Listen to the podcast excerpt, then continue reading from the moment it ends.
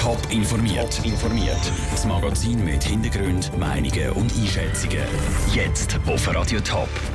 Wie die Ermittler nach den Terroranschlägen in Spanien vorwärts kommen und wie die Thurgauerin den Überfall auf ihr Restaurant erlebt hat, das sind zwei von den Themen im Top informiert.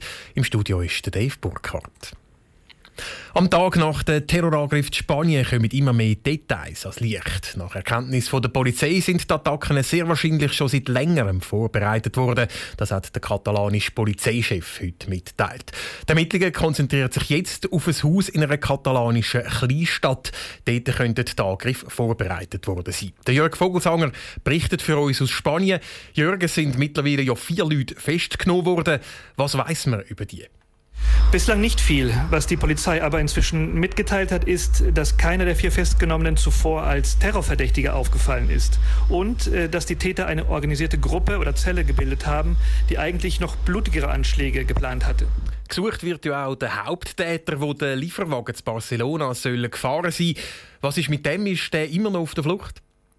Ja, er ist äh, immer noch auf der Flucht. Es soll sich um einen 17 oder 18 Jahre alten Marokkaner handeln. Die Polizei schließt Medienberichten aber nicht aus, dass er unter den fünf mutmaßlichen Terroristen war, die in der Nacht in Cambrils von der Polizei getötet wurden. Bestätigt ist das aber noch nicht.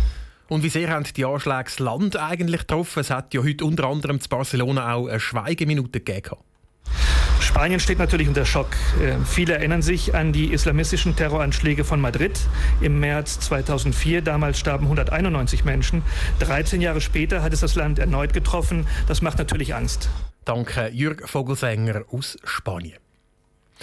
Schwarze Kleider, eine schwarze Sturmmaske und mit einer Pistole bewaffnet, so hat ein Unbekannter zu Gralshausen im Kanton Thurgau das Restaurant Frohsinn überfallen. Zara Frattaroli hat mit der Wirtin darüber geredet, wie sie diesen Überfall erlebt hat. Kurz vor Mitternacht war es, wo im Frohsinn zu Gralshausen ein bewaffneter Räuber die Wirtin Kathi Meier und ihre Gäste mit einer Pistole bedroht hat. Es sei alles ganz schnell gegangen, erklärt Kathi Meier. Die Gäste haben gezahlt ich kassiert. Dann geht die Türen auf um 12 Uhr, kommt der Maskierte rein, hat geschrauen, Serviceportemonnaie. Er ist angesagt, hat nochmal gesagt, Serviceportemonnaie mit der Pistole hin und her, oder? Das Portemonnaie genommen und ist wieder ab. Der Täter hat mehrere hundert Franken gestohlen. Das sind der Kathi Meier ihre gesamten Einnahmen vom Abend.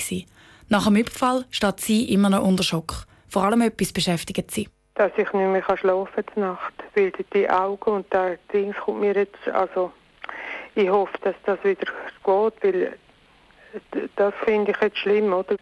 Ich bin jetzt 42 Jahre da, aber eben so etwas habe ich noch nie erlebt. Der Räuber ist noch auf der Flucht. Die Kantonspolizei Thurgau hat einen Zeugenaufruf gestartet. Der Mediensprecher Mario Christen beschreibt den Täter so. Er ist ca. 1,65 bis 1,75 cm groß. Er ist beim Überfall ganz schwarz gekleidet mit einer Sturmhaube maskiert und hat eben eine Faustfeuerwaffe dabei gehabt. Laut Mario Christen sind nach dem Überfall auf der Frohsins Gralshausen schon erste Hinweise aus der Bevölkerung gegangen, die jetzt von der Polizei geprüft werden. Das war ein Beitrag von Sarah Frattaroli. Wir wechseln zum Fußball. Im Stadion Bergold-Zwil trifft sich an diesem Wochenende die Crème de la Crème vom Schweizer Fußball, zumindest politisch gesehen. Die Kantonsparlamente aus der ganzen Schweiz treffen sich zum Parlamentarier-Fußballturnier. Und wie auch sonst in der Ratssaal kämpfen Politiker auch auf dem grünen Rasen mit harten Bandagen. Vera Büchi. Zu den Favoriten auf den Titel gehört der FC Kantonsrat St. Gallen. In den letzten Jahren haben die St. Galler Parlamentarier immer um den Turniersieg mitkämpfen und dieses Jahr sind die Ambitionen einmal grösser, betont der Kapitän, der Kantonsrat Felix Bischofberger. Wir haben sicher jetzt den Heimvorteil und wir wollen äh, konzentriert, äh, wollen wir eigentlich mit einem 3-2-1-System das Turnier starten und eigentlich um den Titel mitkämpfen. Harte Konkurrenten sind aber der FC Grossrat aus dem Wallis und der Titelverteidiger FC Tessin. Ein bisschen kleinere Brötchen backen der FC Kantonsrat Zürich. Das Team kämpft dieses Jahr mit Personalproblemen, sagt der Kapitän der Zürcher Kantonsrats Beat Huber. Wir haben zwei Goli die verletzt sind. Der dritte Goalie, den wir hätten, kann auch nicht kommen. Auf der wichtigsten Position, nämlich im Goalie, fangen wir doch schon relativ kompromissfreudig an, ich würde es mal so sagen. Auf einen Plausch kann sich aber kein Team einstellen, sagt der Beat Huber. Auf dem Platz gehen die Politiker hart zur Sache. Wir haben das letzte Jahr etwa vier Verletzte gehabt nach dem nach der Gruppenspiel. Also es, es, ist wirklich nicht nur, dass man da Pöllerlich hinterher schiebt. Das bestätigt auch der Roger Nobs, der Ausserrhoder Ratsschreiber.